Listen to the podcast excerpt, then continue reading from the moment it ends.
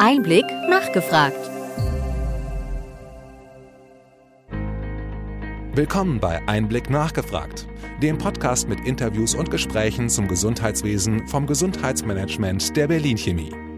Finanzierung, Produktentwicklung und Kulturwandel, was Digital Health Unternehmen aktuell benötigen. In dieser Folge spricht die Fachjournalistin und Einblickredakteurin Frederike Gramm mit Inga Bergen. Inga Bergen ist Strategin, Unternehmerin, Beraterin und Expertin für Innovationen im Gesundheitswesen. Außerdem ist sie Podcasterin ihres eigenen Podcasts Visionäre der Gesundheit sowie Sprecherin des Beirats für digitale Transformation bei der AOK Nordost. Sie schreibt und referiert regelmäßig über Digital Health, Innovationen und digitale Transformationen in Healthcare sowie AI in Health.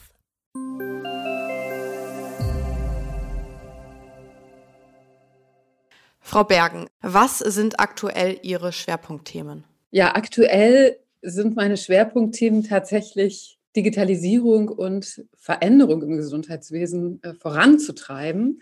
Ich beschäftige mich seit über zehn Jahren mit dem Thema. Ich komme eigentlich aus der Digitalwirtschaft und habe dann ähm, irgendwann ein Unternehmen übernommen und zum ersten großen Dienstleister für Digital Health Lösungen in Deutschland aufgebaut und dann ein paar Jahre danach ein, ein Startup geführt im Bereich Diagnostik in der Dermato-Onkologie beschäftige mich also schon eine ganze Weile damit, wie Innovationen in das System kommen. Mhm. Ähm, das ist auch etwas, was ich im Moment sehr viel tue, denn wir haben, ja, wie alle wissen, an allen Ecken und Enden Veränderung, unter anderem durch Digitalisierung, aber auch durch die ja, stetige Verdopplung des medizinischen Wissens, neue Forschung, also wirklich an ganz vielen äh, Enden und Ecken Veränderung. Und das, was ich im Moment viel mache, ist Menschen zu helfen, ja, diese Veränderung auch zu nutzen. Das heißt, ich arbeite ziemlich viel auch mit pharmazeutischen Unternehmen tatsächlich daran, ähm, ja, so ein Change äh, zu begehen und zu gucken, wie kann man digitale Lösungen nutzen, um zum Beispiel Patientinnen und Patienten ähm, besser zu ja, begleiten, um Ärztinnen und Ärzten vielleicht mehr Tools auch an die Hand zu geben mhm. äh, oder ihnen zu ermöglichen, bessere Entscheidungen zu machen. Und an solchen Themen arbeite ich ähm, ja sehr, sehr viel gerade. Sie unterstützen bei der Produktentwicklung von Digital Health Produkten. Was empfehlen Sie denn Unternehmen, die in diesem Bereich ein Produkt auf den Markt bringen wollen? Ja, also ich unterstütze zum einen bei Produktentwicklung, also bei Strategie und solchen Themen, aber auch bei Partnerschaften. Und das ist, glaube ich, äh, total wichtig, im, in dieser neuen Welt der ja, medizinischen Versorgung geht es einfach nicht mehr, ähm, dass ein Unternehmen alles tut. Und ähm, es geht nur mit Partnerschaften, weil immer mehr spezialisierte, ja, ähm, spezialisierte Skills benötigt werden.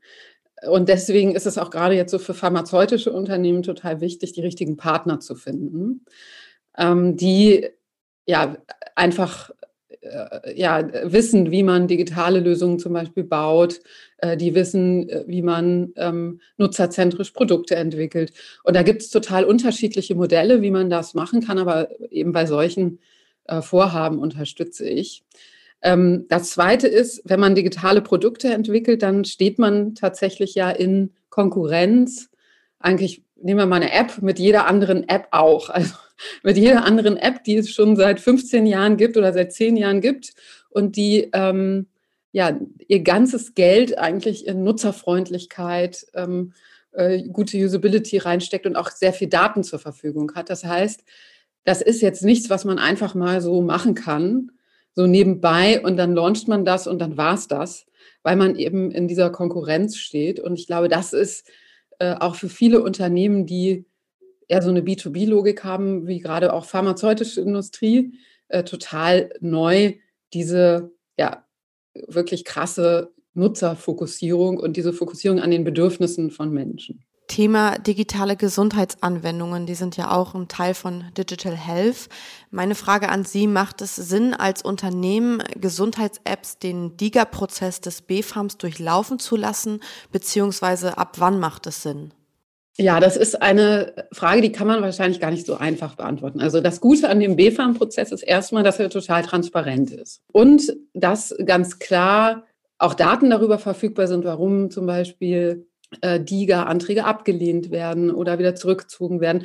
Und auch die Leute, die dort beim B-Farm zuständig sind, ähm, sind ansprechbar und kommunizieren darüber. Also das ist schon mal, finde ich, relativ neu für diese regulatorischen Pfade, weil ich habe selbst schon Medizinprodukte zugelassen und da äh, ist es, stößt man eigentlich so auf eine ja, eine, eine, äh, eine Mauer der äh, Intransparenz oft.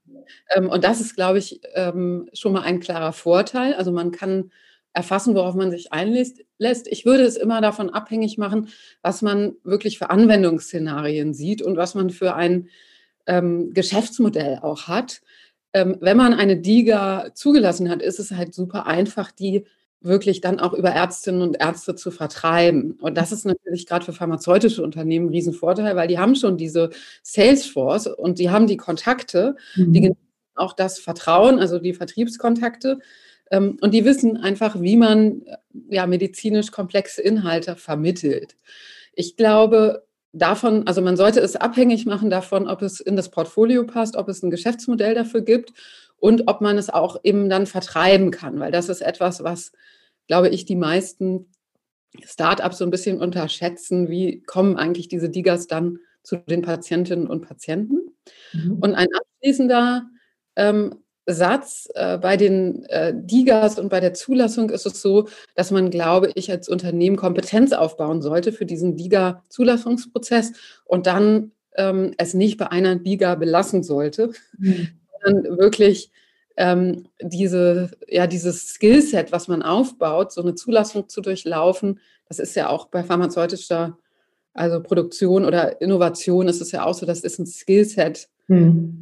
Innovation auf den Markt zu bringen. Und ich glaube, da sollte man auch sehr genau schauen, hat man die Möglichkeit, ähm, mehrere Digas für unterschiedliche ja, Kundengruppen, Patientinnengruppen etc. anzubieten. Und dann kann man in, ja, in den Aufbau dieses Skills, diesen Prozess dann auch abwickeln zu können, investieren. Sie haben gerade auch von äh, Kontakten gesprochen. Wie werden denn Ärztinnen und Patientinnen im Bereich der Digitalisierung mit einbezogen und abgeholt? Also wie äh, funktioniert so ein Kulturwandel und wie vollzieht der sich im Gesundheitswesen? Ja, das ist eine extrem spannende Frage, weil ich da gerade ähm, ja, so von außen betrachtet einen großen Wandel sehe, der unter anderem daran liegt, dass man in der Vergangenheit total viel mit den Funktionären im Gesundheitswesen gesprochen hat. Das heißt, es ging darum, irgendwelche Innovationen zum Beispiel auf Arztpraxen, Hausarztpraxen, nehmen wir mal das Beispiel, auszurollen. Dann hat man mit den KV gesprochen und mit den äh, Vertretern von Hausärzteverbänden. Die sagen ja, frag mich, wie das genutzt wird. Ich bin ja der User oder ich bin die Userin. Und wir sehen halt jetzt äh, an all den Schwierigkeiten, dass das nicht stimmt. Und ähm, aus meiner persönlichen Erfahrung weiß ich, man muss eigentlich neben der Arzthelferin ja, oder dem Arzthelfer mit der Stoppuhr stehen und wirklich begreifen, was machen die für Arbeitsschritte, ähm, was äh, ist für die wichtig, weil die sind es am Ende, ja, die, die so einen Workflow eigentlich ähm, ja wirklich bestimmen. Und das muss man, glaube ich, begreifen. Jetzt gerade, dieser Kulturwandel wird nur äh, erfolgreich sein, wenn man auf die Nutzungs Kette guckt, also wenn man sich genau anguckt, wie wird zum Beispiel ein E-Rezept, ja, wie wird das benutzt, ja, welche Schritte muss jemand machen und was kann der Entwickler tun und der, der Anbieter eigentlich, um das zu erleichtern und nicht irgendwie noch komplexer zu machen. Und ich glaube, vor dieser Erkenntnis stehen wir gerade im deutschen Gesundheitswesen.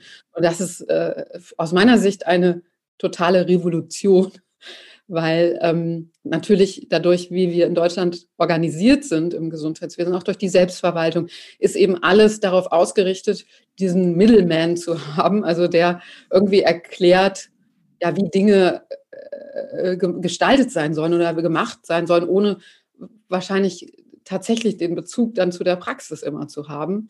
Und ich glaube, das ist so die große Revolution, die gerade stattfindet. Und deswegen abschließend äh, ein Satz. Ich glaube, jedes Unternehmen ist wirklich sehr, sehr gut beraten, äh, sich ähm, mit Anwenderinnen und Anwendern direkt ja, in Kontakt zu bringen. Und zwar nicht nur denen, ähm, die als die Koryphäen oder die Key Opinion Leader gelten, sondern wirklich ähm, auch äh, denen, die irgendwie mit einer kleinen äh, Praxis auf dem Dorf mit einer Arzthelferin so operieren. Ja. Mhm, mhm.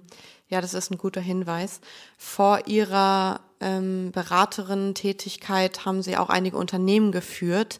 Ähm, können Sie noch mal einen Tipp geben, wie Start-ups eine nachhaltige und gescheite Finanzierung angehen können? Ja, ähm, ich glaube, das ist auch wieder total individuell. Ich glaube, es ist sehr viel einfacher mittlerweile, weil einige Gründerinnen und Gründer schon ja mehrfach gegründet haben jetzt im Gesundheitswesen und da wird es dann einfacher. Aber ähm, mein Tipp ist eigentlich von Anfang an zu gucken, dass man mit den richtigen Leuten partnert. Man denkt immer bei ähm, Kapitalgebern, dass äh, die total rational sind und nur auf Key Metrics und, und, und also Metriken gucken, auf Zahlen gucken. Das stimmt aber tatsächlich gar nicht, mhm. sondern die gucken auf ein Team. Mhm. Und deswegen ist es aus meiner Sicht zentral wichtig, dass man ähm, sich einen, zum Beispiel einen guten Beirat, gute Mentoren reinholt, sich ein gutes Netzwerk schafft über Leute, die man irgendwie einbindet, ähm, die schon Kontakte haben. Und dann ähm, ist es aus meiner Sicht auch total sinnvoll, mit Investoren zu arbeiten, die einen langen Atem haben. Ich habe sehr gute Erfahrungen mit äh, Corporate Investors und äh, Family Offices gemacht, mhm. ähm, die einfach äh, in längeren Zyklen denken können und nicht so unbedingt nach drei oder vier Jahren dann ein Cash-out haben wollen. Das ist total wichtig. Also das sieht man auch bei Unternehmen wie zum Beispiel Ada, ähm, wo ja äh, ein großes äh, Family Office, äh, glaube ich, zehn Jahre lang investiert hat und die jetzt wirklich ähm, richtig viel Erfolg haben. Aber da wusste man jahrelang nicht, was da passiert. Ähm, und ich glaube, da so eine gute Mischung hinzukriegen, ist total wichtig. Und ähm, es gibt mittlerweile auch sehr viel ja, Gelder, Fördergelder, also non-diluted Funding, wo man keine Ab Anteile abgeben muss. Ähm, von ja, staatlichen Förderprogrammen von der Europäischen Union oder vom Bund oder auch von den Landesbanken. Und da äh, lohnt es sich halt auch immer total einen Blick drauf zu werfen. Frau Bergen, vielen Dank für die Einblicke und das Gespräch. Danke. Danke.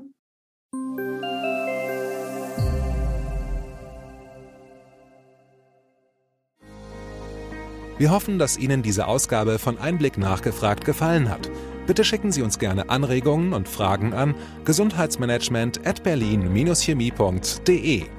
Sie finden unsere Kontaktdaten auch in den Show Notes. Wir empfehlen Ihnen für den schnellen Überblick der Trends im Gesundheitswesen unseren wöchentlichen Einblick-Podcast sowie unseren Einblick-Newsletter. Alles im Netz unter einblick-newsletter.de.